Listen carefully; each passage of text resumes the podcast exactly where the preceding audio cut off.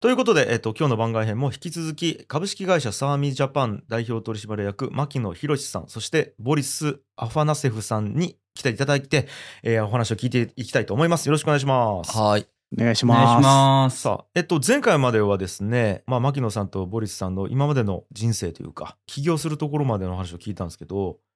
そこで、まあ、会社を作って、うんロシア、サンプトペテンブルクですよね。ペテルブルクです。移住して、で、えー働き始めるというところですよね。うんそこからは、だから最初は、牧野さんと前回話に出てきたキリルさんですね。そこで、えっと、牧野さんとキリルさんが起業して、まあ、ボリスさんを誘ってっていうところで始めたってことですよね。そうですね。そうです、そうです。あの、キリルがボリスを、僕が学生の当時怪しいなと思ったボリスを、いや、ボリスは賢いから、あの、入れた方がいいっていうのはいはいはいで、紹介してくれて、で、まあ話してたら、うん。まあ確かに賢いし、まあ何より結構信頼できる。まあ、付き合い自体は長いんで、うん。っていうので、あの、ボリスが入ってくれたらいいなとは思って、まあ、ちょっとずつ仕事をお願いしたって感じですね。えーそれが2016年でで、うん。そこからは順調だったんですか？ずっと事業の方は。あ、そうですね。えっと、創業したのは2017年なんですけあど、はいはい。そうですね。なんかあの当時、まあ、ちょうど安倍政権下で、うん。えっと、日本とロシアの距離もすごく近くなっていて、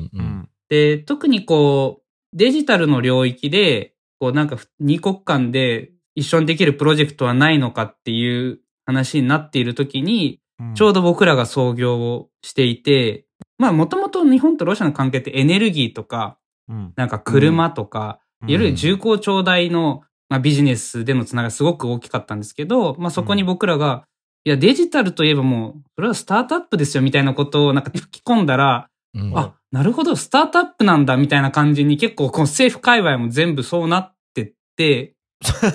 吹き込んだんやいやなんかあの僕 僕らが創業した時はもうとにかくロシアのスタートアップがすごく面白いっていうのがよく分かってたんで、うん。まあ、彼ら日本に連れてったら、日本側の市場的にもすごくこう盛り上がってた時だったんで、まあ、うん。投資が受けられたりとか、うん。事業が作れたりとかするんじゃないかと思ってて、うん。で、まさにそういうこう、日本とロシアの間で、なんかこう、新しい事業を作っていくみたいなのが、僕もキリルもボリスもやりたかったんで、うん。なんかそう言って、ロシアとかウクライナとかそういったスタートアップを日本に連れて行くことができたらなと思ってたんですよね。でそういう時にこう安倍政権下でいろんな予算とかプロジェクトが起きる時に、みんながこう重厚長大産業からいきなりデジタルとか言われて、こう、右往左往してる時に、いや、デジタルといえばもうスタートアップです。っていうのを言ったら、結構それが本当にこう、まことしやかにそういう風な流れになっていったのがちょうど2017、18年くらい。うん。で、それになんかたまたまタイミングよく事業的に乗ることができたっていう感じですかね。うん。なるほど、うん。じゃあもうかなり順調に2018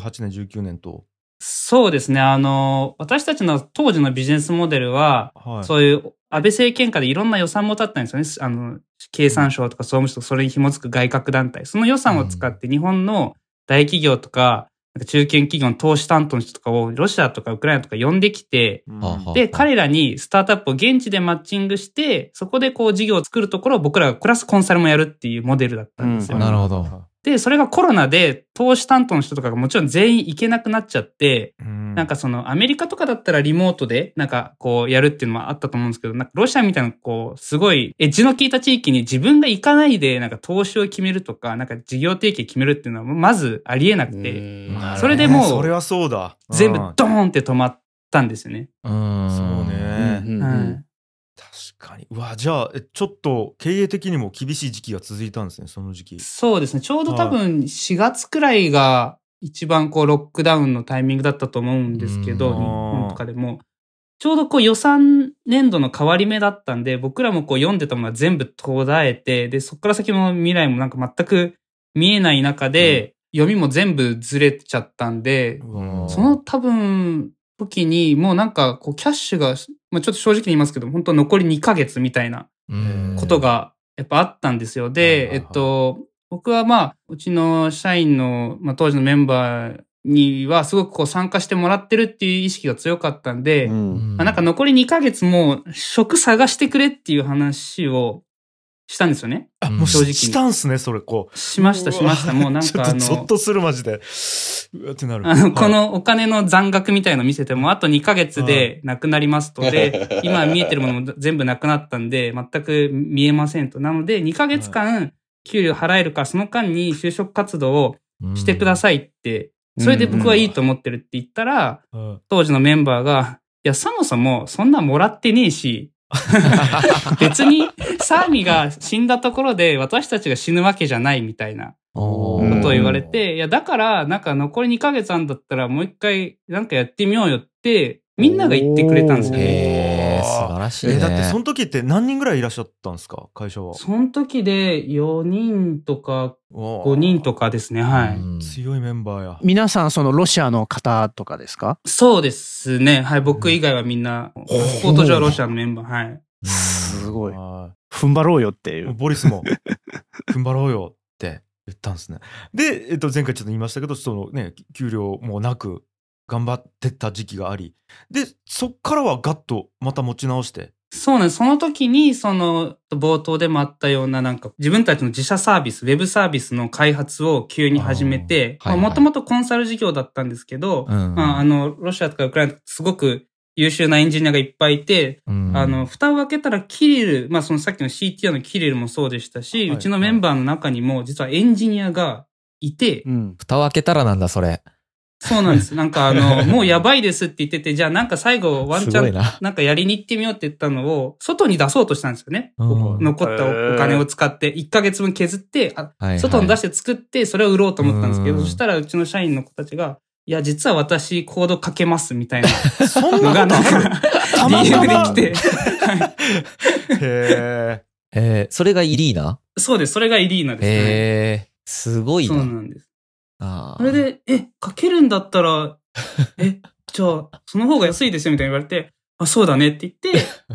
で、やってみようってなったのが、まあ、ちょうどタイミング的にうまくはまって、え。で、売り上げがついてって復活してきたってあ感じーあそれが SAMI ビデオピッチですか？そうですね。それが SAMI ビデオピッチですね。あの、はいはいはいまあ、このプロダクト自体は、当時、全部コロナでいろんなイベントとかがオンラインになった時に、うん。まあ、 Zoom とかでイベントすることもあったんです。結構録画でやることもあって、なんかジェットローとかいろんな組織で。で、事前に録画を集めといて、なんかそれをつなげて編集して出すみたいなのがあったんですけど、うんなんか、100人とか50人からこうそういうのをビデオプレゼンテーション集めようとすると、結構みんなフォーマットがバラバラで送られてくるっていう、なんかすごいしょうもない問題があって、うん。で、なんかそういう予算組織みたいなところで、特にその見え方を気にするんで、なんかちゃんとしたフォーマットでみんな同じフォーマットで。こう、書類、なんかそういうのを集めなきゃいけないみたいのがあった時に、僕らがそのプロダクトで、主催者がある程度決めた最初のフォーマット、例えばなんか5分でプレゼンテーションして、スライドはなんか20枚以内でみたいな。で、こういうなんかワイプの位置はここでみたいなのをもう全部決めて、で、それをなんかこう、ワンクリックでウェブページみたいなのバーって生成して、そこからこう、自分のまあプレゼンテーションを録画していくみたいな。そうすると、その録画されたプレゼンテーションが全部主催者のもとに自動的にこう集まってきて、全部こう綺麗に一つのパターンで、すぐにもうイベントにこう再利用していけるみたいな。はいまあなんかそんなにむず技術的には難しくないんですけど、意外とそういうのがなくて、でそれをこう開発したところ、みんなやっぱその予算組織のところだったりとか、トマジェトロとか、他のイベンターとか、スタートアップの支援組織とかが、そこの課題が持ってたんで、まあ、そういうところの注文を受けることができて、なんかこう、復活していったっていうなるほどなる感ほど。じですね。うはい。わあうわじゃあもうなんか起死回生の一発になって、うん。それがウェブサービスそうですね。はいはい。はいなったんですがですよねここからうん。そうですね、そうですね。で戦争はい。が起きちゃったと、まあ、これが、えっと、2000だから20年くらいにやってたことで、うんまあ、あの、2022年くらいまでずっとこれがすごく順調にいっていて、うんまあ、自分たちでプロダクトも作って、まあ、僕らはそもそも、ロシアとか、まあ、旧ソ連地域優秀なエンジニアたくさんいることを知ったんで、じゃあこれから、日本の企業さんから、そういうこう、プロダクトを作りたいとか、っていうのを案件を受けて、で、ロシアとかウクライナが作って納品するっていう、まあ、オフショアみたいなモデルをちょうどやろうとしてたんですよね。う。うんんで、考えてる時に戦争うん。がまさに来て、うんどういう始まり方だったんですか？そのロシアにいた二人からすると、うんまずその侵攻が起こる前の段階でやっぱりだいぶ話題になってたんですか？とか空気感の変化とかありました、うん、どうですかね？いや、僕の意見だとしたら、まあ基本的にその戦争戦争という話が流れていたんですけど、結構社会の中に。うんでも誰も信じていなかったんですよね。ああの、基本的に僕の、まあ、あの、銀行でコンプラをやっていたんですけど、で、うん。なんか銀行のトップの人たちのミーティングに入ってた時に、うん。そのちょっとある人はたまにそういうなんか、いや、戦争とか起きたらどうしますかっていう、いや、ならないとかみんな言っていたので、なので銀行的にも何の準備もしていなかったんですよ。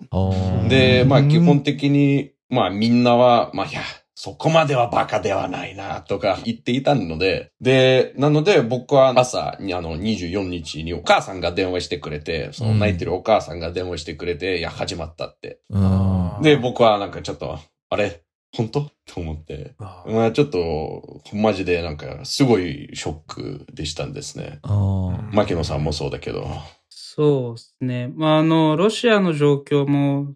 そうでしたし、僕は、そのサーミという名詞以外に、まあ、あの、パルサーベンチャーキャピタルっていう、まあ、グローバル VC の名詞も持っていて、うん。で、その VC が実は2022年から、ウクライナのスタートアップに投資をするっていうプロジェクトを作ってたんですよね。うん。で、私も2021年の12月に実はキエフに1週間くらい滞在していて、うん。本当戦争の直前、にん。キエフにいたんですよ。でう、ん11月くらいから、まあ向こうで、その12月行った時にいろんなイベントをやろうかっていう話をしてたんですけどうん、結局イベントはやめたんですよね。うん。それはなぜかというと、まあ、パルサー VC ってグローバル VC なんですけど、まあ、中にいるファウンダーたちはやっぱロシア人たちだったりしたんで、うん。ロシア人たちがウクライナのキエフでなんかイベントとしてパブリックにやったらうん、それは多分あんま良くないっていうので、最終的に意思決定してイベントはやめて、うんまあ、現地の VC となんか個々に会っていくっていうのに切り替えたのが多分11月とかうんだったと思うんですよね。そういう、ちょっとやばいなみたいな、2021年の11月。21年と11月ですね。うん。あそれだから空気感があったってことですよねそういうありすましたね。ありました。はい。ああそっかそっか軍隊集まってたもんね、だって。うん戦車とかが。そうですね。まあなんかもともと2014年からね、実際にはうん。クリミア併合があったので、まあウクライナはもちろんその戦争を継続してるっていう意識でしたし、まあ正直ロシアはなんかもうほとんど一般の人たちはそういう意識はなかったと思いますし、なんならまあ恥ずかしながら僕も2021年にキエフに行くまではあんまりなんかそこを意識できてなかったと思います。ただ、その、2021年11月の段階で、やっぱりその軍が集まってるとかっていうので、緊張関係が高まっていったから、うんなんかそういうビジネスの世界でも、なんかそこをパブリックにやるのは、まあビジネス上もやっぱり良くないっていう判断はう、ん。僕らの中でもしました。えうんー、ちょっと待ってそれキエフに行った時に何を見てあこれはロシアから見る状況とキエフから見る状況って違うなっていうのを感じたんですか？えっと、はキエフに行って思ったのは、基本的にキエフの中でも、コミュニケーションほとんど実はロシア語で、いろんな VC の人たちとも話もさせていただいて、まあ、なんならその現地のパートナーで大きい IT 企業の社長さんとかにもプロジェクトチームに入ってもらったりもしてたりして、うんで人によったんですよね、結構状況的には全然そんなに気にならない人もいたし、一方でめちゃくちゃそこをすごい気にする人も。であ、なるほど、なるほど。絶対この人ロシア語わかるけど、もう絶対英語でしかなんか喋らないみたいな。で、もうなんかそういうロシアのロの字も触れないみたいな。うん人もいて、まあ僕らもその状況は分かってたんで、もちろんその人に合わせて、ちゃんと話題も選びながら、うん僕ら別にそのね、ウクライナのスタートとか本当にいいと思って、そこの投資がしたいと思って言ってたんで、うんあの別にそういうポリティカルな話したくて言ったわけじゃなかったんで、でしたけど、まあ結構人によって合わせるっていう感じはありました。そうかそうか出会う人との会話の中であれあれってこう違和感が感じることが何回かあったってことですねそうですね。で、それをなんか何回か経て、あ、なるほどなと、2014年からやっぱ戦争でずっと継続されてて、そういう意識のもとで進んでるし、ここはなんかまあロシア側とウクライナ側で、なんかすごい大きなギャップがあるっていうのは、なんかすごい感じました。うん。うわなんか、ボリスはその戦争が起こった時に、そのお母さんからの電話で知って、なんかその自分の国に対しての思いみたいなのってどんな感覚を持ってたの？その瞬間、戦争起きた瞬間って。そうですね。まあ、牧野さん言った通りに、まあ、2014年から実際、まあ、うんあの、まあ、戦争ではないんですけど、でも、あらゆるなんか、あの、コンフリクトが始まったので、ーで、この、結構もう何年続いていたので、僕たちは多分、それに対してもう慣れてきた、みたいな感じなので、うんまあ、ずっとなんか、軍が動いてるんですけど、でも、まとめな戦争にはなるわけないでしょ。っていう、あみんなが思ってたんですね。うん。で、まあ最照的にまあお母さんが電話してくれて、まあ始まったって。で、僕はなんか、あ終わりだと思いまして、これからどうしたらいいんだろうな、と思いまして。なんか、どういう未来を想像する、そのロシアが戦争を始めたことに対して、終わりだって思うのは、なんか、あもう自分の生活がめちゃくちゃ変わりそうとか、他のヨーロッパとも戦争になっちゃうとか、そういう恐怖があるみたいな感じ。まあ最初の、あのうん、感はですね、うん、僕は自分の人生をコントロールできない。でああのうんそれはなんか、僕の人生の初めてに僕を感じたのは、うん、そう、僕は基本的に自分のものをコントロールする好きなタイプですね。うんうんそうですよね。才能もいっぱい発揮されてきましたもんね。はい。で、今回は一番重要な大事なものを自分のものではないみたいな感あでしたんですね。なるほど自分の人生は自分のものではない。ーなるほど。思いまして、うんそう、あの、正解が続いているみたいな感じですね。うん、で、これからどうしたらいいのか。まあ僕は基本的に政府の人たちとあの自分のあの作業の時に関わったこともありましたし、うん、で、あの、どうやって、どのような 作業とか、どのやり方、で、ちょっと僕は分かってますから、で、これは絶対うまくいかないと思いまして、これは、あれは絶対し、誰かが失敗するから、あの、うん、結構長いことになるなと思いまして。軍事侵攻は絶対失敗するなと思ってたんですそうです、そうでうんす、そうです。ですので、なんか、どうしたらいいのかなって。まあ、もちろんデモとかに行ったりしたんですけど、うん。警察に捕まられたこともありましたし、あデモに行って逮捕された。そう、牧野さんに怒られた。はいあーその話聞いたな。なんか、牧野さんに、デモ行くなって言っといて行ったんだよね、自分は。えーそうですね。そう、戦争起きたばっかの頃、僕は、まあ、サンクトペテルブルクにいて、ボリスはモスクワにいて、うんで、サンクトペテルブルクがロシアの中で一番デモが激しい地域、うん。まあデモの弾圧が激しい地域。あ弾圧がなんねですよね。はまあ、それはまあ、もちろんデモが起こるから弾圧も激しいんですけど、うん。で、えっと、ちょうど多分戦争が始まった当日かな。一番そのデモの震源地みたいなものを僕がバスで通っていて、でちょうどその時、まあもうなんかこう、精神状態も本当どん底でボリスとかと電話をしないとちょっともうなんかこう、自分を保つの難しいみたいな時にボリスと電話しながら、ちょうどその震源地の横を通って、あ、デモや、やりそうみたいな、でやってるなみたいな雰囲気になったんで僕が、なんかデモやってるからもうちょっと行こうかなみたいなことを、その電話で言って、言ったらボリスが、いや、お前絶対ダメだと。サンクトのデモは本当に弾圧が厳しくて危ないし、うんましてや外国人なんてもう絶対に危ない。で、近づくのもダメと。なぜならカメラで撮られてるから、その瞬間捕まらなくても、後で逮捕される可能性もあるから、とにかく近づくことすらダメって言われて、うん、で、僕はなんか一駅先のとこで最終的にバスを降りたのかないや、結局降りたんですよね、デモのとこで。はいはい。デモのとこで降りて、デモのとこはやっぱ見たんですけど、うんまあでもそういうふうに言われたんで、まあ僕もみんなの経営者なんで、まあそこはそういうリスクは取らなかったんですけど、っていう話があった後に、ボリス次の日くらいにデモに行ってて、え？え、お前ふざけんなよ、つって。それ待って待ってなどどういう心の動きですか？人にはやめとけって言っといてボリスまあ、はい。僕の役目だと思いましてですね。ああまあまあまあ、そういうことね。あの時、そう、まあ、気持ち的にも熱くて、うん。まあ、僕はなんかやっぱり今しかないと思いまして、もしかしたら何かが変わることができるんじゃないですかね。まあ、実際、影響を与えたかどうかは僕がわからないんですけど、うん。もしかしたらあったかもしれません。なんかう政府に対してですね。でも、まあ事実、その僕たちは、あの、反対しているロシア人がいるというメッセージを伝えたかったんですね。そうだね。その世界にも。実際みんな怖がったら行かない場合は、それも絶対悪い影響になると思いまして。うんうんその僕たちなんか反対していない声をちゃんと伝わらないといけないかなと思いましたんですよ。で、もちろんマシェドさんに絶対ダメとか言ったんですけど、で、僕はちょっと勝手にやらかしたんですけど、うん。でも僕の役目でしたので、僕たちも責任持たなきゃいけなかった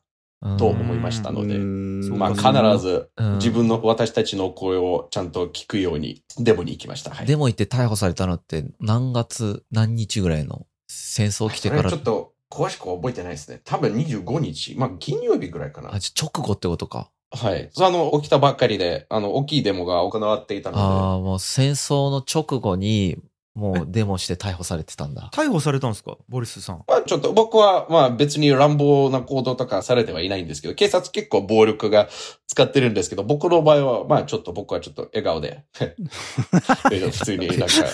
警察さんと人ととの人たちと話してて、まあもちろんあの人たちも、まああの仕事そうやっているのでうん僕はあの人たちが好きじゃないんですけど、うん。でも、たまに、まあ人生っていうのは、あの、たまに無理やりさせることも多いので、うんで、僕は自分の経験で分かったんで、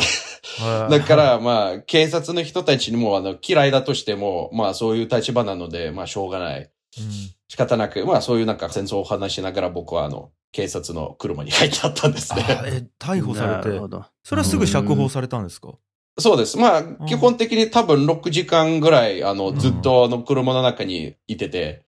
で、それから、まあ、普通に、じゃあ、帰れ帰れとか言われて。なるほど。うん。その後、でもまあ、暴力的なこともたくさんありましたんですけど、あの、ある女性は結構あの頭から血が出てて、で、僕たちはちょっとあの、治療を、車、その警察の車の中でちょっと彼女の治療をしていたんですけど、まあ、えー。結構乱暴な敵だったんですね。多分そのまあロシアの中にもこの戦争に対してまあボリスさんのようにまあ良くないっていうふうに思う人もいれば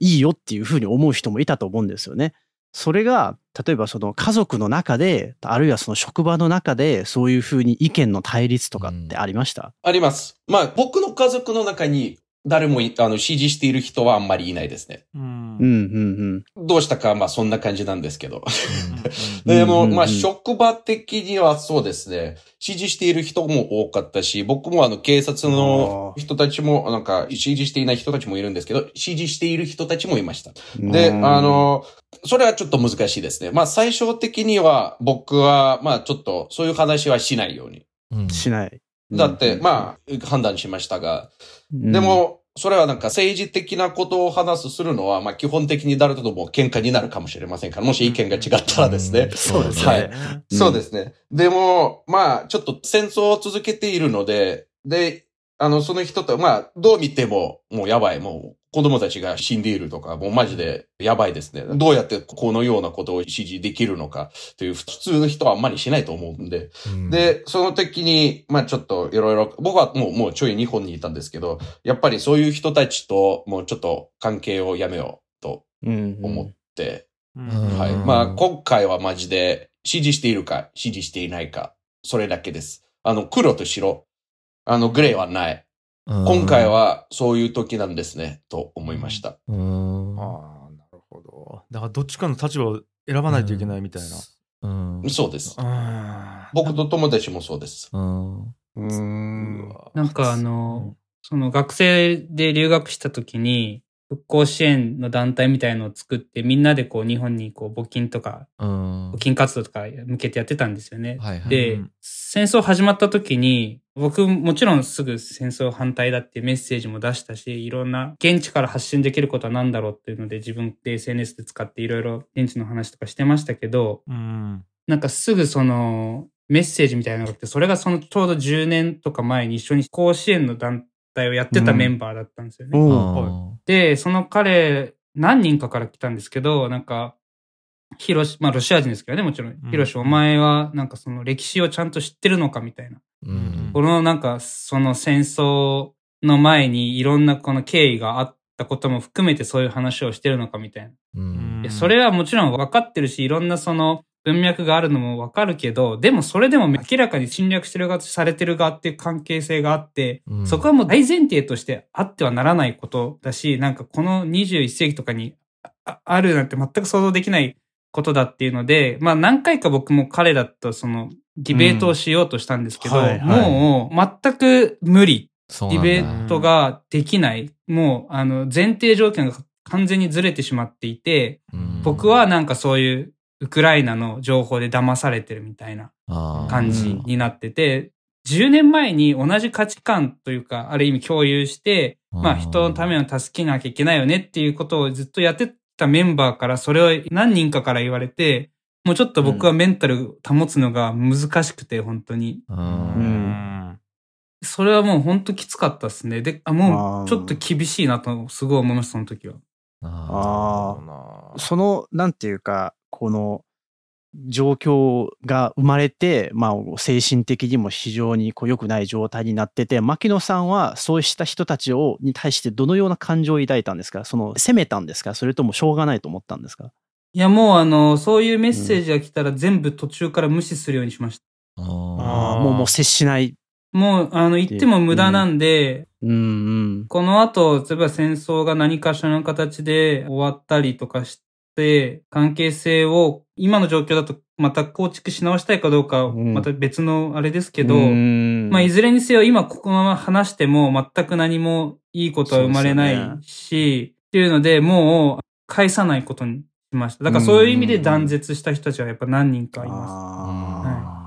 わあここがすごいリアルなと思いましたなんかやっぱ日本に住んでて日本人と話してると戦争やれやれって言ってる人って僕の周りにはとりあえずいなくてうん。でもやっぱりねロシアの中だとやっぱりちゃんと分かれていてっていうのがやっぱこっちに普通に住んでるとそういう感覚って得れないからね。しかもそれがうん仲いい人とかっていうのはちょっと想像の外というか。ーいや、そうですね。僕ら3人では経験したことのない苦しみなんだろうね。そいや、だって我々3人想像がするしかできない。そういう風に分かれるようなもんだからね。うんそういうことですよそうだよね。ね。うんそうですね。本当そういや、本本当あれですよね。その、ボリスが日本に来たのが4月で、1ヶ月半ぐらいだよね。だから、その戦争が起きてから1ヶ月ちょっとぐらいか。はい。うんそれまではなんかどういうことが、その、繰り広げられたら、サーミの中で？そうですね。まあ、あの、僕はこれが起きた時に多分、うん針が30年戻ったなと思ったんですよね。まあ、うんあの、ボリスもそうだと思いますけど、僕らはその日本人とロシア人の間でなんかこう、新しい事業ができたらなと思ってたんで、そういう信頼関係が崩れた時点で、まずもう、あの、ビジネスはできないだろうし、ななんか、これからいろんな外資が撤退してって、すべていろんなソ連の、ソ連時代に戻るくらいの勢いで針が戻っていくと思ってたんで、全部その、2月の24日から起きたことを全部自分の感情も含めてすべて記録してあるんですよ。えー事象とともに。はい。うんこれはいつか多分なんか価値が出てくるんじゃないかなと思ってて。はいで、最初の本当始まった一週間とかは、まあ、サーミもそうですけど、あの、その周りが結構本当にまだ、なんだろうな、楽観視していて、例えば僕の周りの日系の銀行にいた人とかも、やっぱうん為替の変動がすごかったんで、うん。僕もそういう人たちに連絡をして、為替が今後どうなっていくのかっていうのを聞いたりもして,、うん。してましたけど、うん。普通にみんな、あの、ここまではいかないだろうみたいな。うん。1ドル100ルーブル、なんかまあそういうなんかレートがあって、で、うん。まあこの辺までは行くでしょうみたいなことを言ってたんですけど、その話を電話でした次の日からにもうそれ2倍くらい超えてたりとか、全くだから状況が把握できてないうんですし、日本のその、まあ、いわゆる総領事館と言われるような政府関係者とか、まあ、大手企業の、あの、現行の社長とかとも話してても、いや、まあ、すぐ終わるでしょ、みたいな感じで、なんかむしろ、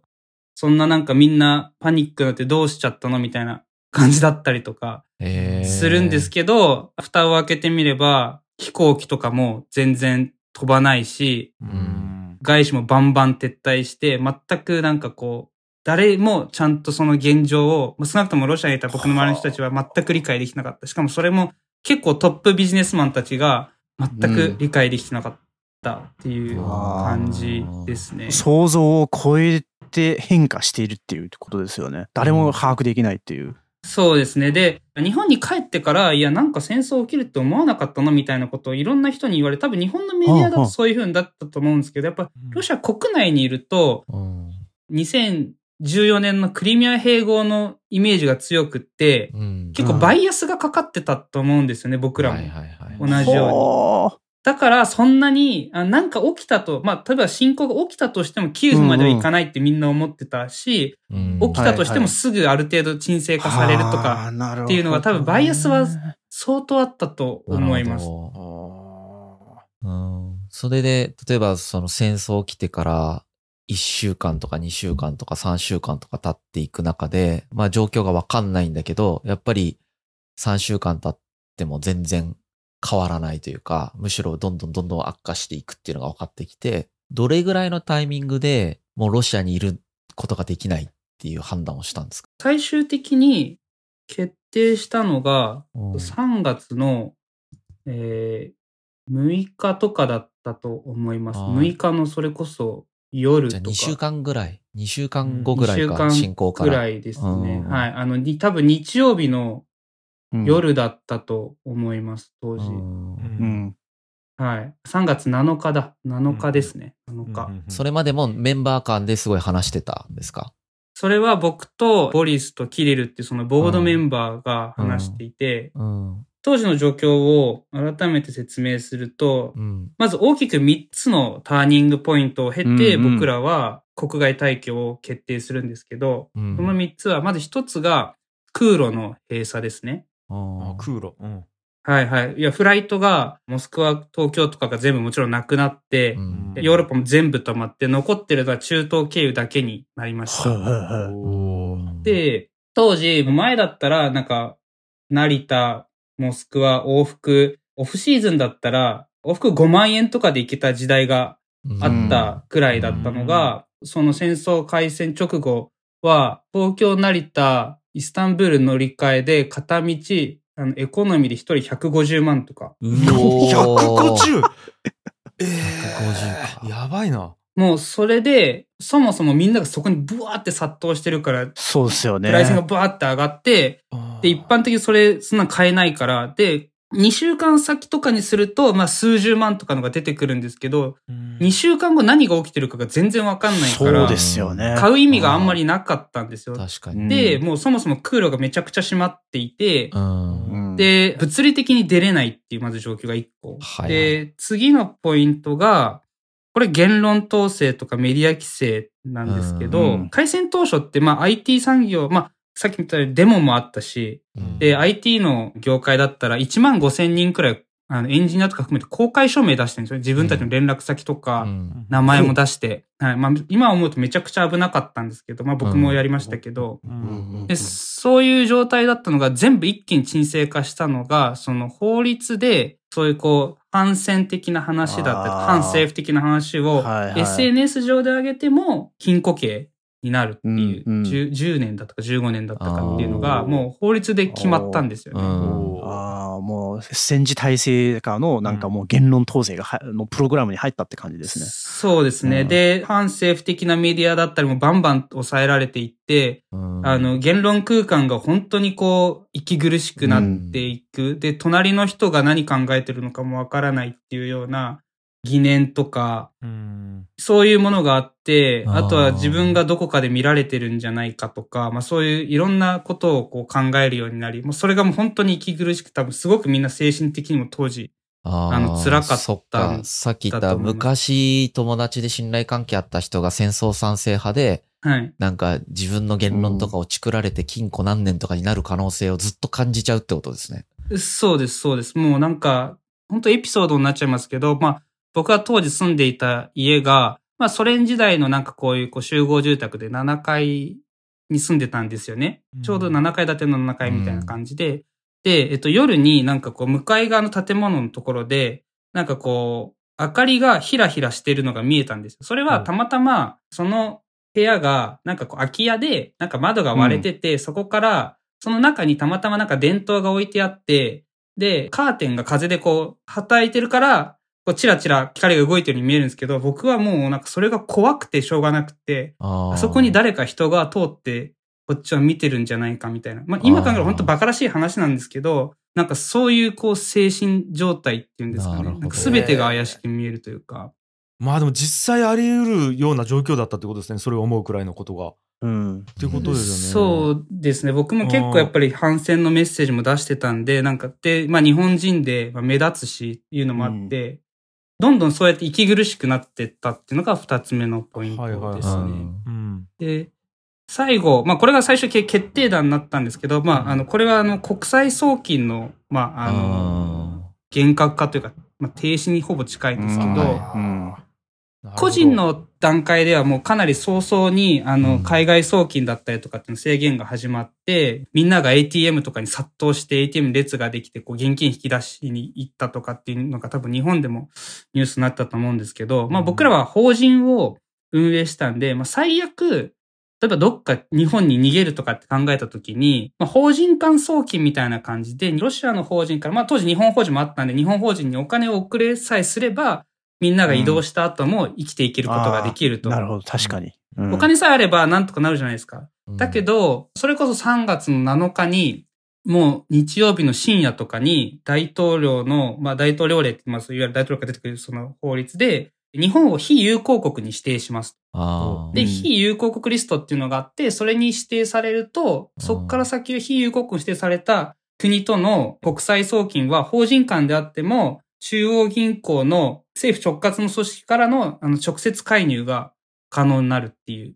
のが大統領令で出たんですよ。それで、これ、入られるってことはいつでも止められるってことなんで、これもしかしたら送金できなくなったら本当に物理的にも無理、言論的にも無理、で、お金的にも無理っていうんで、本当に出られなくなると思って、もうこれはダメだっていうんで、その日の夜にみんなで、そのニュースを見ながら、もう、もうダメだって言って、で、で普通はこう国際送金とかって、仕向け送金とかっていろんなこう銀行通したりとか、まあなんかその税理士通したりとかするんですけど、ロシアとかと。もうそんな余裕もなかったんで、とりあえず、こう僕らでなんかこう銀行システムをいじって自分たちの口座の。で、とにかくもうなんか適当な理由で全部送金しろって言って送金のあれをもう出すみたいな。で、うん明日の朝一にもしかしたらギリギリ間に合ってるかもしれないみたいな。なんかもうそういう、伝わるかわかんないですけど。極限状態だな。ねサバイバルや。は